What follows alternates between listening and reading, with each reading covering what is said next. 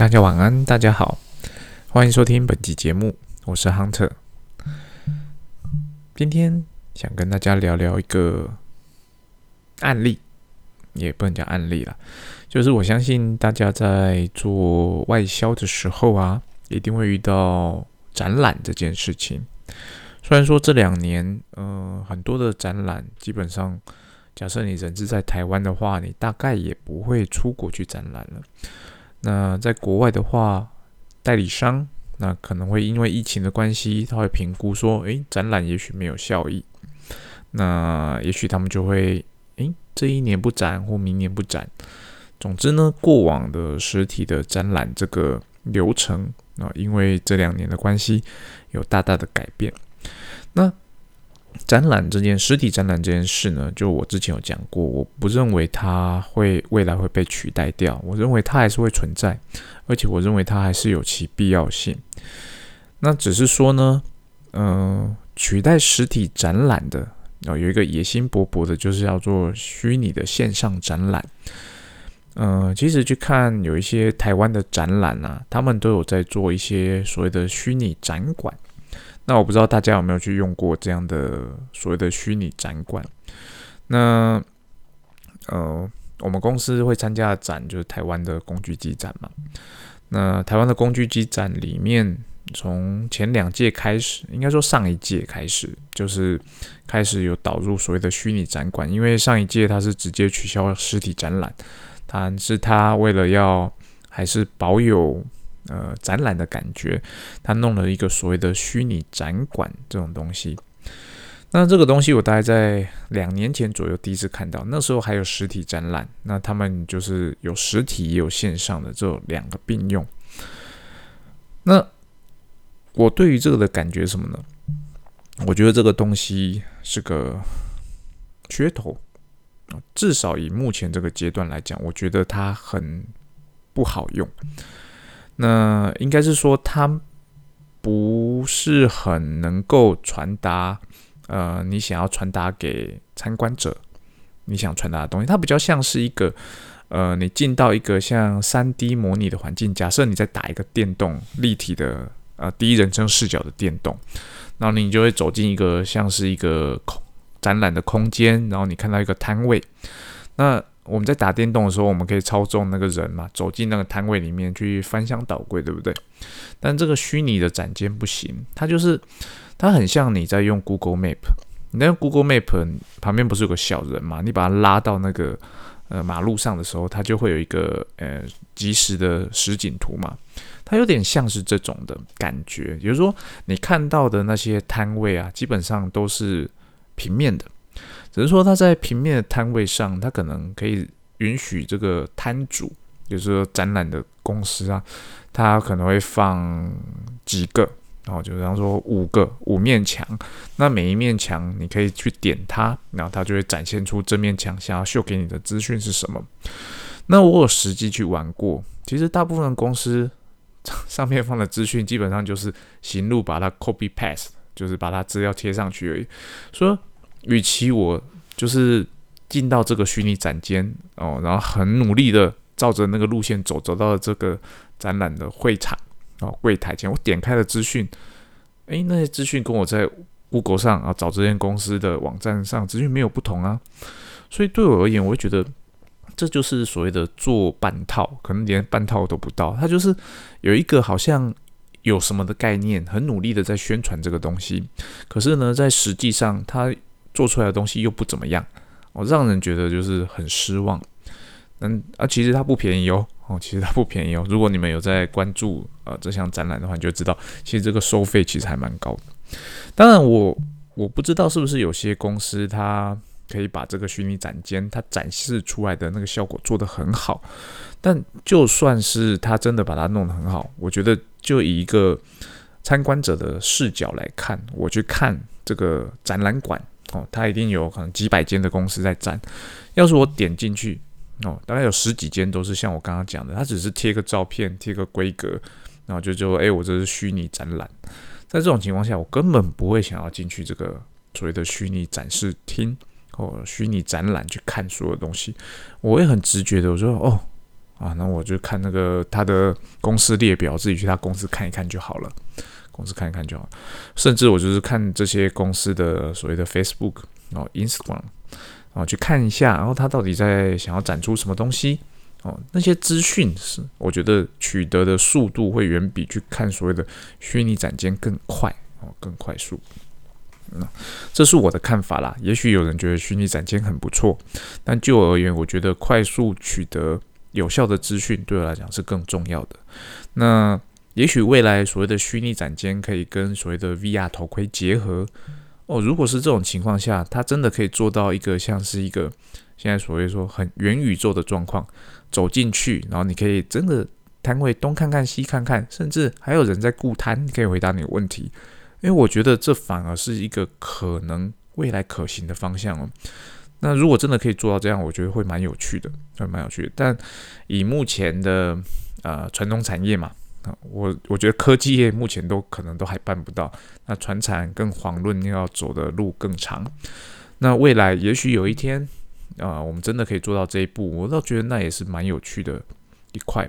那就变成说，其实我们每一间传产，我们都要有所谓的科技人才。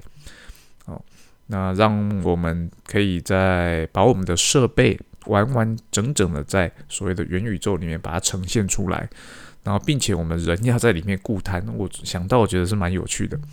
但是呢，你就想到，诶，要达成这件事其实并不容易啊。前面是前提啦。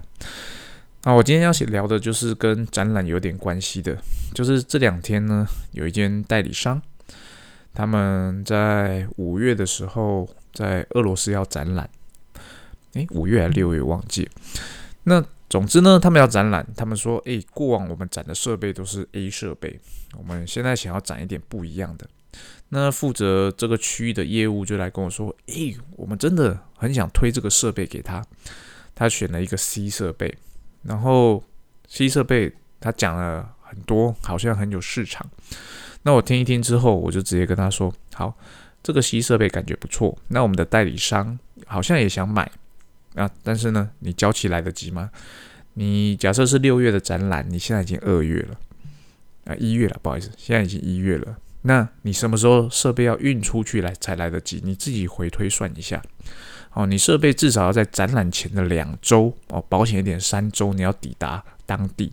它因为它清关时间不定嘛，所以你再往前推。那以现在交期这么。不确定的状况下，你可能要再多抓个两周做 balance，往回推推推推推出来，发现哦，真的要赶上展览的话，二月我设备就要出去了，可能二月中就要出去了。那在这种情况下，那个新设备是大型设备，是根本是不可能的。我说，其实像这种哦，如果你真的很想要在展览推这样的设备，你在前一年度哦，你就要先跟代理商讲好，双方要做好准备了。虽然说现在代理商有意愿，可是实物上你就是没有办法做到，那不是很可惜吗？好，然后他说：“好吧，C 设备真的不行，那有个低设备可不可以？”哦，我觉得 D 设备是个不错的选择，你跟代理商聊聊看。那低设备代理商以往展的是 A 设备，那这次低设备跟 A 设备没有相关哦，是另外一型的设备，但是呢，基本上它可以帮助代理商开拓新的市场。跟代报价给代理商之后，我跟业务讲说，这个设备呢，呃，我觉得我们公司的定价有问题。那我们公司的定价，就我所知过低，哦，所以我在报价这个设备的时候呢，我都没有照着公司的牌价去报价，我就是往上加，哦，至少加两成以上去报价。那即便是这样的情况下，我认为它的价格还是太低了。嗯，那我举出的实例就是说，你看啊，这个设备，即便即便我用这么高的价格去卖，我还是卖得出去，而且市场的 feedback 都是嗯不错，很好用。所以呢，如果你要报这个这个低设备给代理商的话，你至少要报牌价，你不准打折。哦，我跟他说，因为他我一开始问他说，诶，那你想怎么报价？嗯，就是到公司的价格啊，那给代理商的价格是多少是多少？那展览嘛，展览可能会有展览的折扣，再另外给。我说这个价设备你不要这样给，好，那个设备的话，就我的经验，你就是往上加就对了。哦，那他不是很能够接受我的讲法，他觉得干嘛？我还是照着公司的策略走啊，并没有违反公司的策略啊。那，但是呢，他还是听我的，他就是报一个比较呃高的价格，然后给了一个展览的折扣给代理商。代理商收到之后呢，啊，就回来说：“诶，你这个设备看起来不错，可是真的很贵诶。那跟你们之前呃卖的那一套呃，我们叫做一设备好了，哦，其实很相似啊。为什么价格差这么多？那如果你的价格可以再折个二十 percent 的话，那我就展览。哦，业务就跟我讲说：，诶，我们要不要折给他？就算再折二十 percent，也不过就是原先他想设定的底价。我跟他讲说。我已经跟你说过了，这个设备呢，你的市场定位跟那个一设备是完全不一样的。一设备那个就是所谓的入门款的低阶设备，那这个入门款的低阶设备，它可能可以完成哦，我你现在要报价给代理商这个低设备的百分之七十的工作，但是剩下的百分之三十是完全做不到的哦。那你要完成这剩下的百分之三十，这是百分之三十的市场是所谓的高单价的市场，它的毛利很好。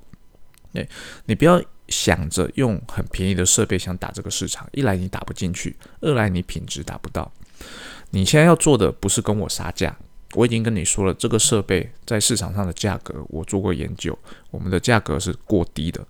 你现在报的价格，即使哦你报的是牌价，比牌价更高，我认为它在市场上是会被接受的。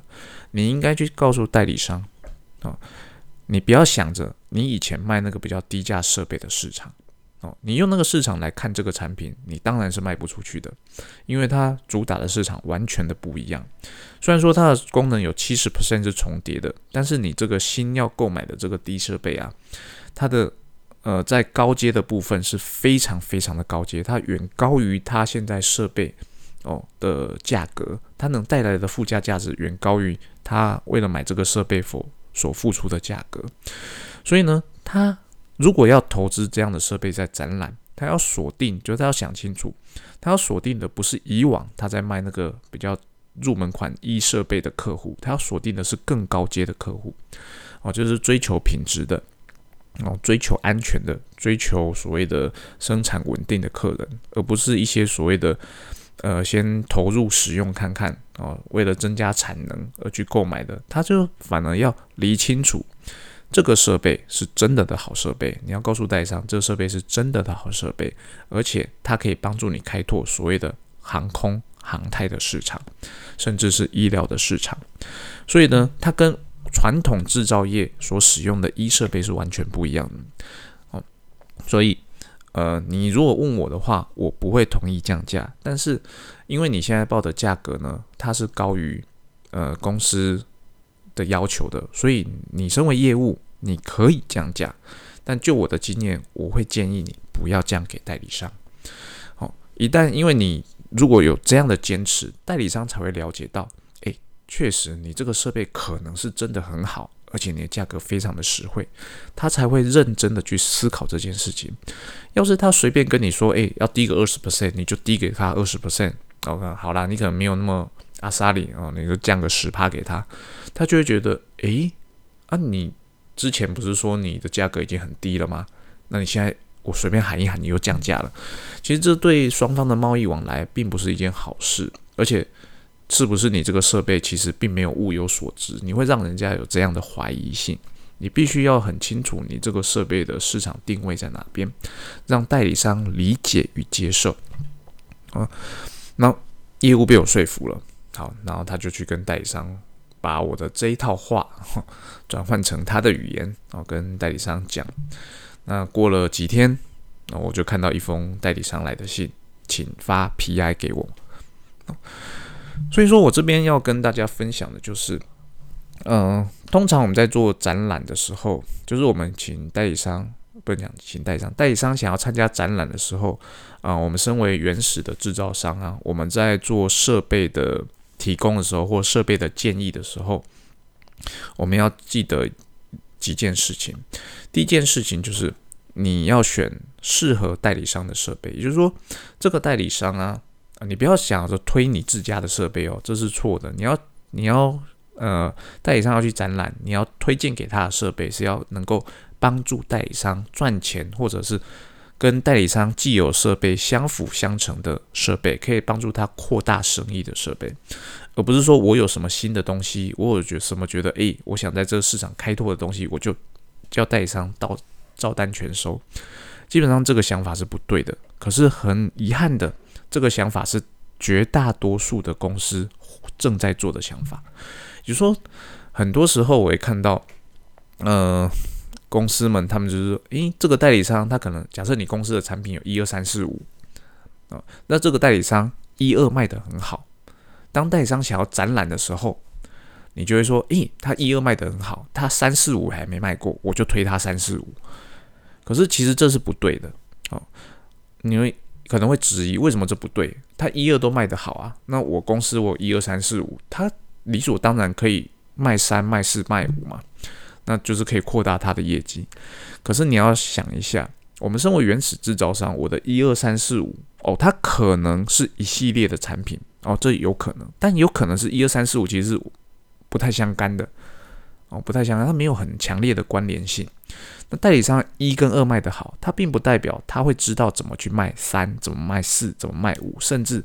他三四五根本就不是他目前所锁定的市场。如果你给他三四五这个设备，他可能会完全的卖不出去。所以我们在推荐代理商设备的时候，第一个要想的就是这个东西它能不能帮助他去扩大他目前的市场的份额，跟他目前在销售的设备有没有相辅相成性。嗯，你要怎么考虑呢？因为代理商不可能只卖你自家的产品，他一定有卖其他的产品，你要去看。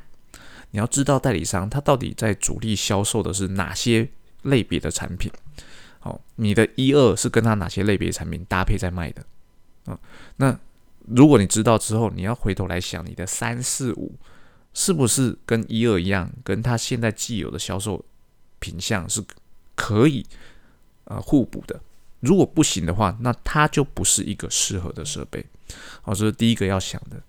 第二个呢，就是如果真的要做到呃展览这边，我们要出设备，或者是代理商，我们要推荐设备给代理商展览，或代理商请我们推荐设备的话，啊，第二个要考量的当然就是交期哦。通常呢，要讨论这个，一定要在半年以前就要讨论好了。为什么呢？这还要看产品的品相。如果是设备类的，因为你需要生产，哦，你需要生产，你生产最快要多久？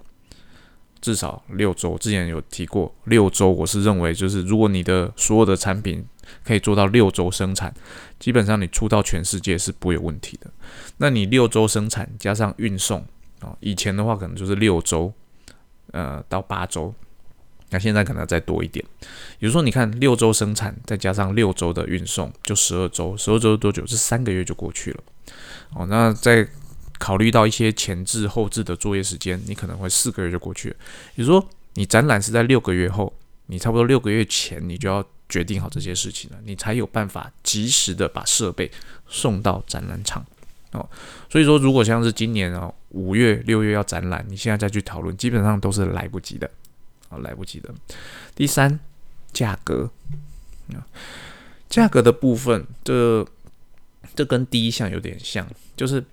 我们通常在展览的时候，你到底要怎么去跟代理商合作去展出呢？其实这边有几个方式啊，那跟钱有关系的。第一个就是最简单的哦，就是如果代理商要去展览的设备啊，这个设备有 special 的 discount，看公司的政策哦，折十 percent，折二十 percent 哦，甚至说，诶，我付款条件可以比较宽松一点哦，展览完之后再付。哦，也有可能，这跟钱比较有关系的。第二个方式呢，就是跟代理商，呃，share 分摊那个摊位费。哦，其实展览的摊位费不便宜哦，哦，不便宜哦。有些时候你算一算，你就会知道，你有时候可能会觉得，诶，我分摊摊位费是理所当然的嘛。啊，就是他可能展出的产品有好几件、好几个品牌，我是其中一个品牌，那我这个品牌所占的位置，那个摊位的钱我出嘛。可是呢，你要去算，你要去算。有些时候，如果你的产品单价不高，哦，你去出这个摊位费的话，基本上你花的花费会远高于不如你把这个产品干脆打折给他算了。哦，我不知道大家有没有在国外办过展览的经验。如果你有亲自的去办一个展览，你就会知道，基本上展览的费用非常非常的贵哦，非常非常贵。那可以想象，其实它不只是摊位费哦，摊位的钱，电也要钱，水也要钱，运送也要钱哦，甚至上货下货哦都要钱哦，挂个海报也要钱。哦，什么都是钱，所以你办个展览呢，少则五六十万，多则两三百万，跑不掉。哦，在这种情况下，就算你只续了啊四分之一的摊位好了，你看两百万四分之一，你就要五十万去了。你一台设备假设只有两百万，你折个二十 percent 也不过才四十万啊，折个十 percent 二十万，你五十万怎么样都比较贵啊，所以这你要自己去算好，所以。这个就是我们在做呃遇到展览这件事情的时候，我们要考量的事情。那其实最主要提醒就是，很多时候啊，我们在对自己产品的价值要有所认知。很多时候，我们公司其实呃主管单位也不一定认识自家产品的价值在哪里。我这样讲，其实大家可以去回想一下，如果贵公司有做内销。有做外销的话，你去看一下哦，你到底内销外销的价格差异有多少？你就会知道，很多时候代理商比我们更清楚我们的产品价值在哪里。那你去看一下，你就算一下嘛，啊，或者说你跟代理商关系好，你会知道说代理商卖你的产品卖多少钱。哦，如果你知道那个价格的话，你再回来看你自己。哦，公司自己自己的业务在台湾卖卖多少钱？你去做比较，你就会发现，有些时候我在台湾卖，我理论上我应该要卖到跟代理商卖给他的 end user 一样的钱呢。可是呢，很多时候并没有，我们并没有做到，就表示说，其实我们自身的业务并没有了解到我的产品价值在哪边，我并没有有效的传达我的产品的价值给终端的使用者。哦。当然了，我相信可以会身兼外销内销的业务不多啦。只是说，如果您刚好是呃业务主管或中介主管，我相信你一定有办法知道说，诶，到底说我们自己在国内卖多少啊，在国外卖多少钱？那如果你跟代理商关系不够好，基本上你也不会知道他卖多少钱啦。可是，就像我讲的，我们其实要跟代理商是一个 partner 的关系。如果你跟代理商是个 partner 的关系，你觉得你跟他是 partner 关系，但是他不愿意告诉你。他卖多少钱？其实那就不是你，就是你只是一厢情愿的认为你跟他是伙伴，他根本不把你当伙伴啊！如果他跟你当伙伴的话，他会很直白的告诉你：，诶，你这个价格我在市场上卖多少？那你现在的给我的成本是这样子，那我在市场上可能我要抓多少的利润，我才可以呃保有在保护期内做 service 的服务？那你的钱应该要多少钱，我才能够？让我在市场上运作的很好，我会赚钱。那有些时候你的产品价格可能过高了，他会提醒你，你这个价格我是卖不出去的。好，我可以尊重你原厂制造商给我这个价格，但我会很老实的告诉你，这个价格是不合理的。甚至他还会提供别人的价格让你参考。这个时候就是我们身为业务第一线业务，我们要很珍惜的把这些 information 带回公司，跟公司的高层讨论说，诶。我们要检讨一下这个产品的售价哦，因为有些时候我们在做价格调整的时候，就像我今天举前面举的例，我那个低产品哦，公司的定价我认为过低了，那是因为我对市场够了解，我知道这个产品它应该要有更高的价值哦。但有些时候呢，公司在调价格表的时候，其实是呃照着感觉在调的，它是每年调，每年调，每年调，每年调。调到一个 level 之后，忽然间发现，哎，怎么没人买了？哦，这个时候啊，如果业务他也傻傻的啊，就没有人买啊，我报价就没人买啊，这个产品也许就会在公司的产品线被淘汰。可是呢，有些时候不是产品不好哦，它只是因为那个价格超出了市场可被接受的价格，你只要做一个稍微的调整，你的订单可能就很快速的就回流了。哦，当然这个拿捏点分寸就是要。你第一线业务要非常非常的清楚，而且你要很及时的把这些 feedback 报回报给公司。公司当然是想要多赚利润，所以他一定会呃去调整售价，可能是往上调，往上调。哦，那因为你它只要往上调两 percent，它生产成本不变的情况下，它的毛利就是会调高两 percent 嘛。对，可是呢，然后他也会说，哎，因为我原物料成长啊，可是有些时候原物料下跌，你价格也没有跌回去啊，你还是再继续往上调。有些时候就是会超出市场所能负荷的那个价格区间带，这个时候我们就需要，呃，我们代理商那边给我们 feedback，诶，是不是我这个价格有问题，或者是说我们第一线业务真的要很有 sense。我要随时注意到，说市场这类型的产品到底价格带是不是变动了，是不是有新进者进来了，它提供一个很很冲击性的价格，把市场都吸走了。这种时候，我们就是要及时的做调整，哦，及时的做调整。与其一直守在那个价格卖不出去，不如调整价格。我这边利润可能稍微低一点，工厂这边想办法去降低生产成本，让我在市场上。还是可以存在，其实还是比较重要的。我们不要傻傻的，就是说啊，给小学管啊，没没出去。有些时候真的是这样子，但有些时候可能单纯的就是我们觉得卖不出去啊，这个是烂产品啦，这样是不对的。哦，有些时候单纯的就是啊，你价格太高。那有些时候可能就是你产品真的，呃，怎么讲？嗯，市场变化太快，过去有这样的需求，现在没有了。那但是你没有及时的去做产品的调整，这也是有可能的。在做业务这么多年时间，也看过这样的产品。那这些东西呢，基本上大家要知道，公司越大，你的调整的速度越慢。那如果你是在中小企业的话，你又是第一线，基本上其实你要很很努力的站出来，把这些 information 告诉公司。但是呢，你在告诉公司的时候，你一定要做好一件事情，你。不能够就是跟他讲说，哎，你这个价格太贵了，我卖不掉。好，老板才不会理你啊，老板才不会理你。你要拿出有凭有据。什么叫有凭有据呢？你必须收集市场的讯息。好，这样的产品你到底竞品有哪些？这些竞品它的规格怎么样？它的售价怎么样？它卖的怎么样？这些 information 你要全部收集好之后，然后，诶，不是就这样丢给老板哦。哦，这样还不够，你必须从这些 information 之中抓出来，你自己产品在市场上的定位在哪里，定价应该在哪里，给老板这个数字，说我认为这个产品过往的价格是一千，但是周边的产品这些我收集起来的价格平均价格在八百，那我的产品可能稍微好一点，我认为应该定价在八百五。哦，你至少要做到这个程度，然后给回报给公司，公司。他会从这些 information 中去判断说八百五这个价格是合理还是不合理。他可能会同意你，他可能不会同意你。那如果他不同意你，基本上你已经做了你最大的努力了，后面卖不掉，基本上我认为那就不是我们业务的责任了。哦，那如果他同意了你，那这个时候这个价格是你经过市场研究做出来的，你就一定可以把它卖得很好。好。